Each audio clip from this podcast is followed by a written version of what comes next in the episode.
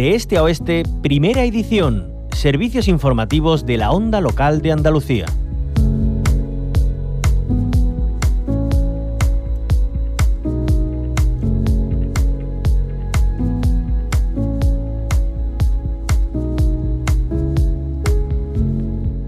Hoy continúa el tercer Congreso Internacional de Comunicación del Cambio Climático que está acogiendo la Facultad de Comunicación de Sevilla.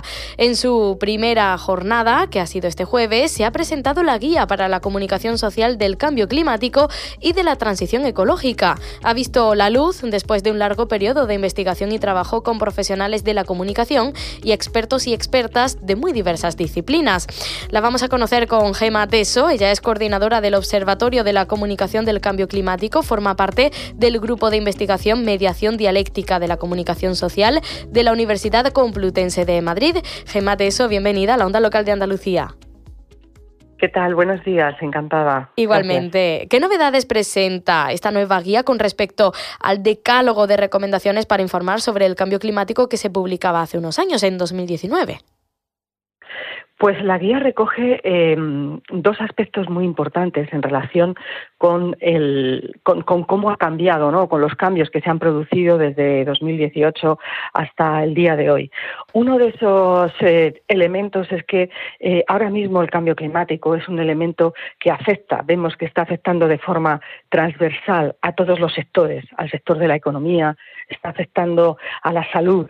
Es necesario comunicarlo desde diferentes áreas eh, temáticas y vinculado con una gran diversidad de problemas sociales y problemas ambientales, también como la pérdida de la biodiversidad. Vimos la emergencia de, la pandemia y cómo esa pandemia era analizada también en términos científicos, conectándose con otros problemas como la pérdida de biodiversidad y el incremento de la zoonosis que provoca este tipo de, de o que está en el origen de este tipo de pandemias.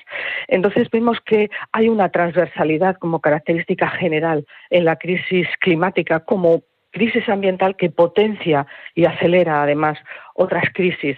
Eh, y luego vemos otro elemento clave que ha aparecido y que además eh, ha cobrado un gran protagonismo con el estallido de la guerra en Ucrania, que es el tema de la energía. La manera en la que nos relacionamos con la energía, las fuentes de energía, todo lo que afecta a la producción de energía, no solo por el impacto que tiene en la huella de carbono asociada a la actividad humana, sino también por todo el el gran problema de social que está generando con el incremento de precios em, y también con, el, con la accesibilidad, potenciando aún más las desigualdades. Decimos que el cambio climático, ya lo decíamos hace años, nos hace pobres y esta crisis de la energía ha venido a constatar que esa desigualdad crece y crece sobre todo en la medida en la que tenemos una dependencia de o seguimos manteniendo y subvencionando los combustibles fósiles. Sí, parece que tiene que venir una crisis para darnos cuenta de, cómo está confeccionado el sistema, ¿no?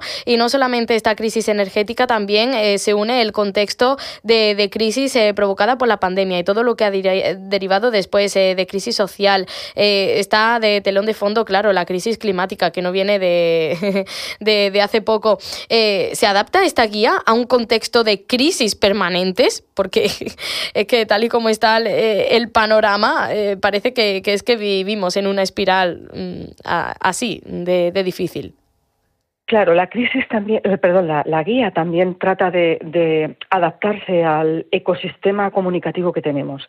Entonces, tenemos eh, ahora mismo se, se, habla del cambio climático en todo tipo de soportes, en todo tipo de medios, se habla en redes sociales, comunican, se comunica en el entorno online, no solamente por parte de los medios profesionales online, también por, en las webs de las eh, propias empresas, de fundaciones, de sindicatos, encontramos una gran cantidad de información eh, dispersa en torno al, al, cambio climático. Entonces, la guía trata de ofrecer una serie de principios eh, digamos, que pueden ser adaptados a los distintos contextos, ¿no? Por eso es una guía para la comunicación social, porque la comunicación social en este ecosistema digital donde las redes, la eh, hiperconectividad, la inmediatez, el consumo multipantallas, digamos, son algo general, pues necesitamos tener una serie de orientaciones que no sean para los especialistas que antes escribían en los grandes medios, sino que sean también para los divulgadores de cualquier ámbito. Y también es importante a la hora de comunicar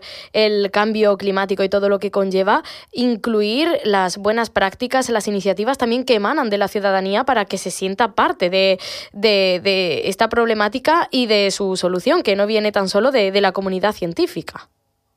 Claro, eh, ahí tenemos que mm, ser eh, cautos con un, con un con un aspecto, ¿no? Y es la ciudadanía, por supuesto, tiene que ser protagonista, tiene que estar visibilizada. Hemos encontrado desde el observatorio, eh, hoy presentamos un avance de resultados en el Congreso del análisis de la comunicación en 2022 y encontramos, por ejemplo, una infrarrepresentación de los jóvenes. Sin embargo, los jóvenes están organizándose, están eh, movilizándose.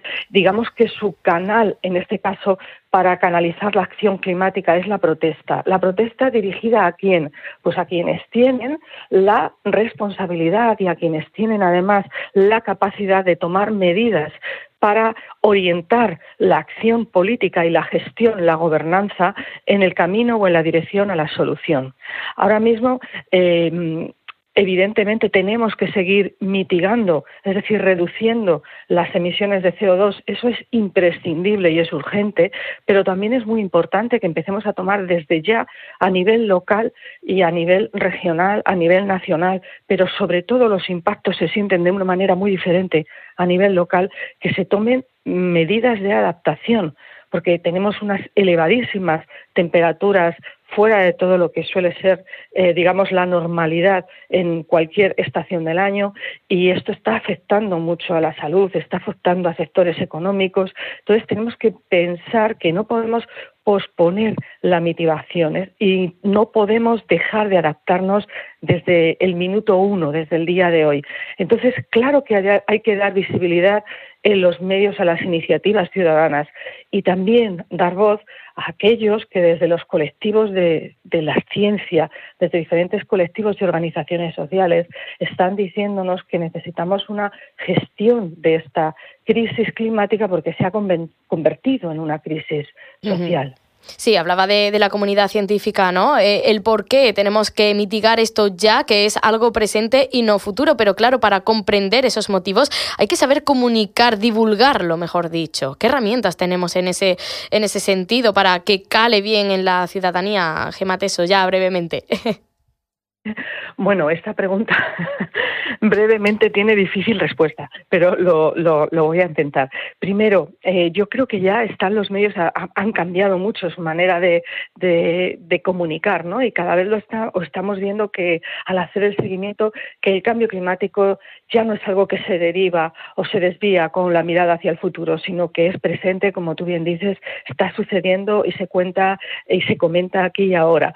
Pero digamos que un aspecto muy importante para comunicar la transición eh, ecológica es poner la mirada en los beneficios que nos aporta. Es decir, no comunicar es importante contextualizar las causas, los impactos, pero sobre todo ver los beneficios que nos va a aportar, comunicar a la ciudadanía los beneficios que nos va a aportar el transitar hacia otras formas de comportamiento y sobre todo poner el foco en las soluciones, en las soluciones y no solo la mitigación, sino también la adaptación, permitiendo que seamos capaces de cambiar nuestro en nuestro imaginario la idea de lo que es el buen vivir porque el buen vivir se puede vivir mucho mejor con menos, pero teniendo, eh, digamos, o reorientando nuestra economía hacia aquellos sectores que nos permiten mejorar la calidad de vida y los cuidados, las atenciones. Es decir, que no esté basado el sistema solamente en el consumo, en la posesión de bienes materiales, porque hemos visto que el planeta es finito. Entonces hay muchísimas imágenes que tenemos que cambiar de nuestra idea de felicidad y de cómo el consumo o el consumismo nos ha llevado ¿no?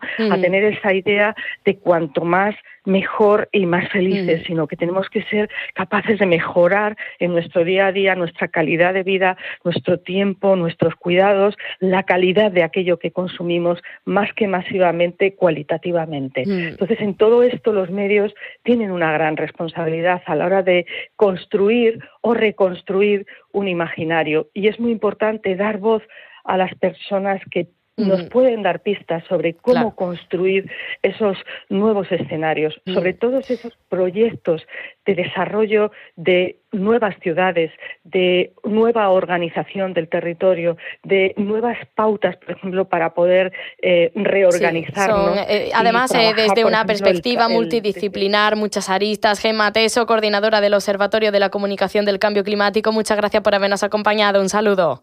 Muchísimas gracias a ustedes.